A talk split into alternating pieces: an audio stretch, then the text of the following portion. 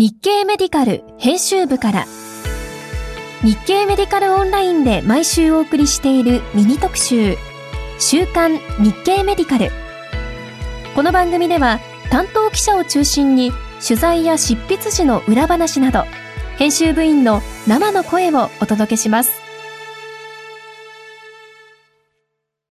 日経メディカル編集長の山崎です。先週医師会員に最も読まれた記事は20日に配信した血糖ロールコントロール目標、ヘモグロビン A1C7% 未満にエビデンスはあるか？という、明米中央病院の田原先生に寄稿していただいた記事でした。オミクロン株に関しては、近畿中央呼吸器センターの倉原先生に執筆していただいた原稿も週間ランキング3位に入っているのですが、先週はコロナ以外の情報に注目が集まった1週間でした。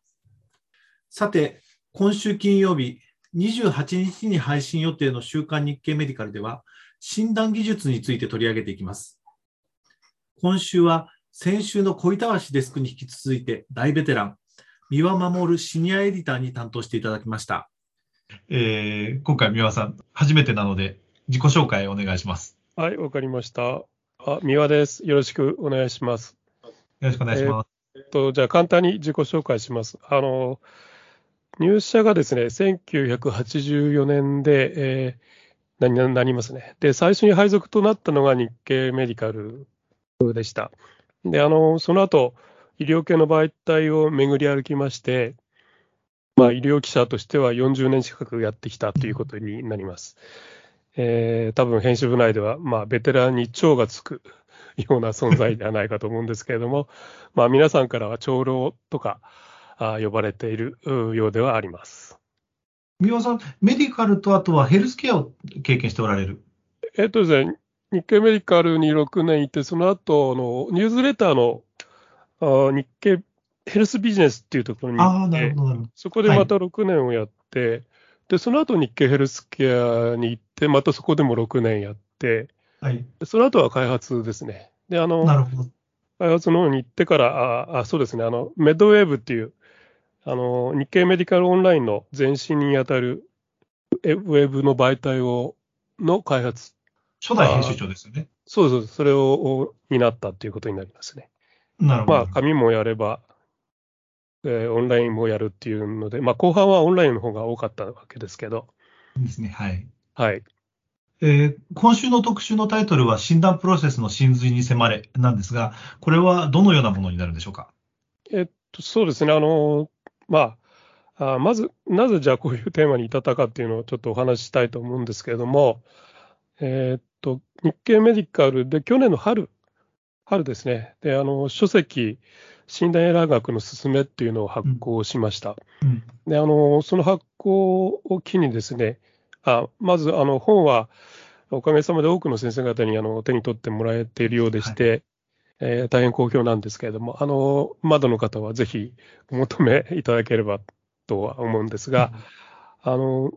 じゃあなぜこの本が出たかっていうのを、もうちょっと遡って、ええー、お話ししようと思うんですけど、はい、えっとですね、えー、2017年の秋に遡ります。あのその年の秋、秋って言いましたね。えー、私はあの一人のイケメンの指指導員の方に出会いました。うん、あの具体的なお名前を申し上げると、順天堂大学総合診療科の、えー、高橋博美先生ですね。で高橋先生、当時あの、日本病院総合診療医学会の若手部会っていうところの責任者を務めていらっしゃいまして、であのまあ、それを機にいろんなプロジェクトが動いたということになるんですけれども、あのえー、先週予選のあったレジデントチャンピオンシップ。はい。で、あれの元になった、えー、企画も高橋先生通じて、えー、出来上がったものになりますけれども。で、あの、その高橋先生からある時にですね、えー、若手部会がやっている、若手部会の中にある診断エラーワーキンググループ、うん、そこの先生たちがあやっていることや取り組んでいる内容を発表する場が欲しいんだっていう相談を受けたんですね。うん、でもう渡りに船ですから、日経メディカルオンラインでぜひやってくださいっていうふうにお願いしまして、はい、まあ実現したのが診断エラー学のすすめの連載だったわけです。で、あの、個人的にはですね、あの、まあ、古い方はご存知だと思うんですけど、あの、かつて日経メディカルの人気コラムとして、苦いカルテ紙の冊子の方ですね。あ、そうでしたね。そうです、そうです。で、あの、何回もシリーズで本が出たと思うんですけれども、あの苦いカルテの、まあ、現代版というか、あの、もうちょっとこう、まあ、科学的にももう少しこう踏み込んだような内容のものっていうのをできないかなと考えていた時期でもあったので、まあ、まあ、タイミングがよくそういう高井先生からの提案もあって、えー、連載につながったということになりますね。で、あの、まあ、その連載が始まったのは2019年の2月からですんで、うん、えー、20年、21年と、まあ、だいぶコンテンツも積み上がっていったので、書籍化しましょうよっていう話になりまして、うん、えー、それが去年の4月発行の本につながったということになりますね。うん、皆さん、もう少しあの診断エラー学、あるいはその苦いカルテってどういうものだったのか、あご説明いただけないでしょうか。そうですね、診断エラー学の方については、あのまあ、症例検討なんですけれども、その症例の中身っていうのが、えー、診断がなかなかつかなかったりとか、うん、あまあ、ちょっとこう、忙しい中で診断したので、えーまあ、別の診断の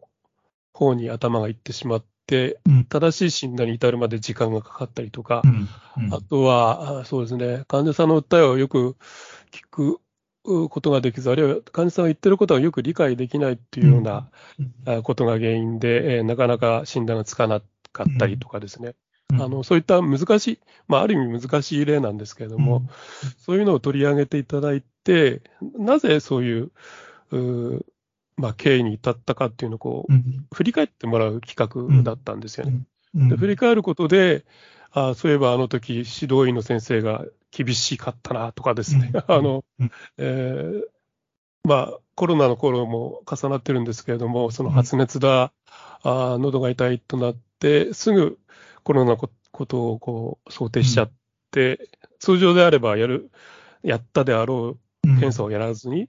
コロナの方にこう、まあ、意識がいっちゃって、診断が遅れてしまったっていうような、そういう事例もあったんで、まあ、そういう流れをですね、しっかり分かるようなものを連載にしたかったということになりましたし、あの、先生方も本当に真面目にそういう症例検討というのをやっていらっしゃったので、それをうまく、まあ、連載化できた。で、それがまとめて本にもできたということになりますね。あ、そうだそうだ。ごめんなさいね。あの、本の方は、そういったケーススタディも取り上げてるんですけれども、その基本になっている、まあ、後でも申し上げたいと思うんですけど、その診断学の方ですよね。実際の診断プロセスのあり方とかも論じてますし、うん、でえー、そういう自分自身の本人、まあ、お医者さん自身のその診断力、高めるためにはどうしたらいいかっていうことについても、えーかえー、答えをになりそうなものを用意してありますんで、うん、まあ、そういったことが連載でもできできてきたし、できていたし、それも書籍にもできたということになります、ねはい。こちら書籍が終わった後、えー、三輪さん主導で、えっ、ー、と、ウェビナーもやっていただきました。あ、そうでした、そうでした。えー、っとですね、あの、せっかく本を発行したのでっていうこともありましたし、あの、うん。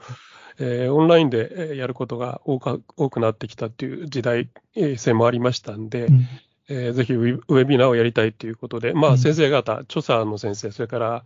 監修に当たった先生方も、ぜひそれはいいことだからやりたいということでですね、うん、あのウェビナー、ウェビナーの方は診断エラー学を語ろうっていう名前でしたけども、そ、ねはい、えー、それで、えー、去年はですね、5回開催していますね。で確か多い時で150人ぐらい、まあ、超えるぐらいの人が見に来てくれたりしてまして、ねはい、とてもあの盛況だったんですけれども、あのそのウェビナーをやることで、まあ、よりはっきりしたということが、まあ、さっき言ったことにもつながるんですけど、でそれはあの診断力、診断の力ですけれども、それを高めるためにはどうしたらいいかって、まあ、とてもこう基本的な 問いかけなんですが、それがよりクリアになったっていうこともありまして、まあ、そこに何か答えを見出せないかということで、今回の特集では、その診断力ですね。そこに着目して、えー、まとめたということになりますね。うんはい。具体的にはどういうふうなトピックを取りあ取り上げておられるんでしょうか？はいはい。えっとですね、あの、まあ、特集をまとめるにあたって、診断学のプロフェッショナルの方に何かお話を伺ったんですけれども、その診断プロセスのスキル、スキルですね、うん。それを高めるには2つ、まあ、大きく分けて2つの道があるよと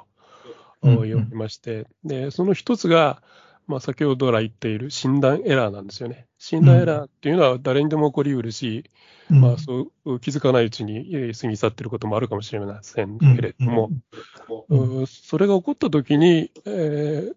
まあ、忘れてしまいたいこともあるかもしれないんですけど、えーちゃんと向き合って、うん。なぜそういうことが起こったかっていうのをこう、うん。振り返ってみる、そういうこと、行うことで、まあ、診断力をアップすることにつながるんだっていうなるほどなことをおっしゃってた。で、それが一つですね。で、もう一つは、まあ、これは本当にオーソドックスな手法だと思うんですけど、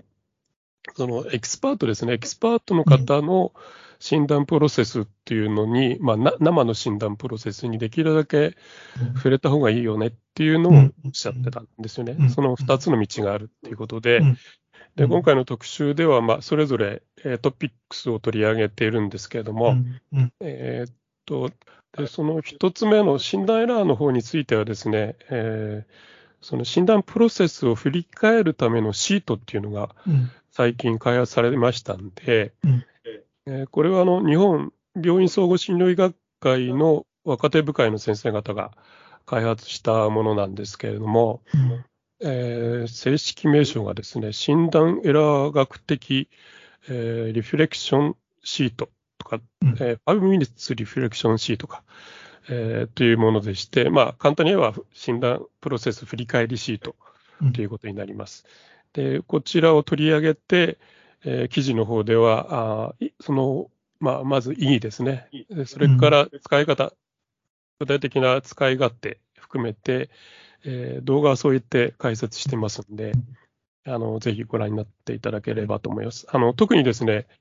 ミスをしてしまった研修医の先生と、はい。その先生を指導する立場の先生のやり取りっていうのがあるんですけど、シートを使う前は、まあ、とにかく頭ごなしに否定するような会話が、あー成立あ流れてるんですけども、シートを使うとそうじゃなくて、同じ立場に立って、その、まあ、ミスですよね。なぜミスが起きたかっていうのをうん、研修医の方と指導医の先生が一緒になって振り返ることができてるっていうことがあるので、その2つの対比が、あの動画の中に出てきますんで、あのうん記事の中にも出てきますけれども、その対比っていうのもよく見ていただければ、シートのありがたみっていうか、シートの意味っていうのがよく、えー分かっていただけるんじゃないかなと思っています。そういう意味では、修学通、修学中の先生にも、指導医の先生にも、どちらにも役に立つ。そうですね。いう記事あですねの、えっ、と、シート自体がだ、え2種類実はあるんですよね。で、一つがその、おまあ、修学中の先生方、ミスを起こしがちな、がちなっていうと失礼かな。あ起こしちゃう可能性のある先生用のシートと、うん。えーその、そういった研修医のう方を指導する指導医の立場用のシート、二つありまして、えーそれがセットで、えー出来上がっていますんで、かかなりあの、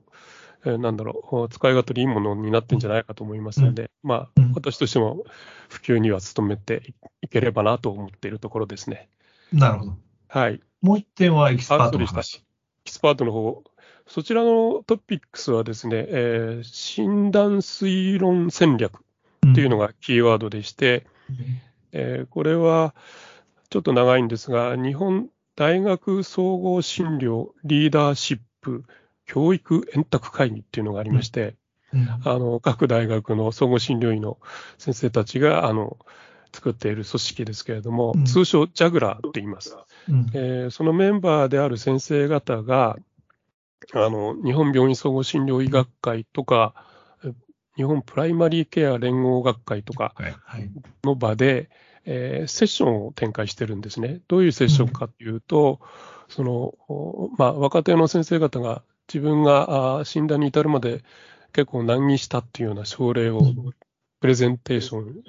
していくんですけれども、うん。そのところどころで、そのエキスパートの先生たちが、あの自分だったらこういう推論するよね、自分だったらもっとここを掘り下げるよねとかですね、私だったらこここの情報はいらんなみたいなことを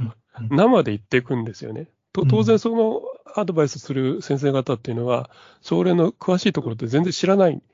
そういうあの状況下で、えー、目の前に提示されたプレゼンテーションの情報だけで、どんどんどんどん鑑別の方向性っていうのをこう示していかれるんです、はい、そういう、それをライブでやってるところはとてもすごいので、うん、ぜひあの、えー、そそこの動画も含めて、えー、記事に落とし、文字に落とした、えー、記事も用意してありますから、合わせて見ていただければ大変ありがたいかなと思っています。で、あの、今回は2本取り上げてるんですけど、2本という意味は2つの症例を取り上げてるんですけど、はい、えー、っとですね、独協医大の清水太郎先生、はい。えー、それから東邦大の佐々木陽介先生、はい、それと、佐賀大学の田子正樹先生、はい、それから千葉大の四季野清先生、うん、えー、らが登場、登壇していただいてますんで、うん、えー、まあ、どの記事も見応えたっぷりじゃないかと思ってますんで、ぜひ、あの、動画を見て、その記事に起こした、えー、テキストも読んでいただければ幸いかと思ってます。はい。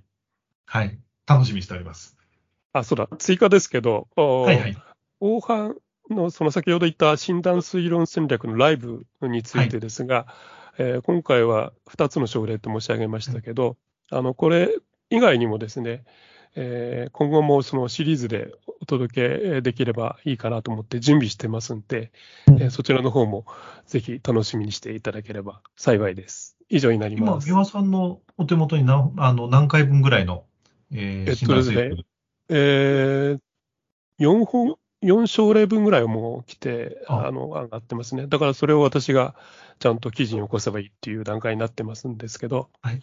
はい。あの、長く続けられればなと思ってます。先生方も大変やる気たっぷりですんで、そうですよね、タゴ先生とかって聞いてらっしゃいますかね。あの、できるだけ楽しくというか、あの、真剣勝負なので、はい、その新ライブ自体がですね、まあ、その緊張感なりも伝わると思いますから、うん、ぜひ、あの、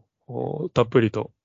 そういう、まあ、診断プロセスの醍醐味っていうのに浸れる時間だと思いますから、はい、読者の方にはぜひ、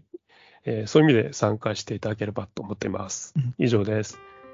そちらも楽しみにしております。はい、どうもありがとうございました。ありがとうございました。ということで、えー、ぜひ今週も日経メディカルオンラインをよろしくお願いいたします。